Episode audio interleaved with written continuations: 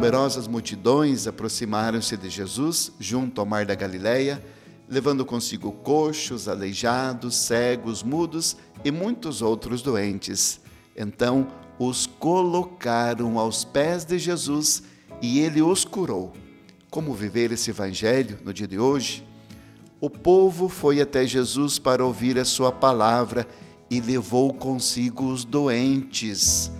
Não deve ter sido fácil, segundo as condições da época, tal deslocamento. Para nós, o exemplo deles permanece como um farol. Não podemos ir sozinhos até Jesus sem levar conosco as pessoas que sofrem.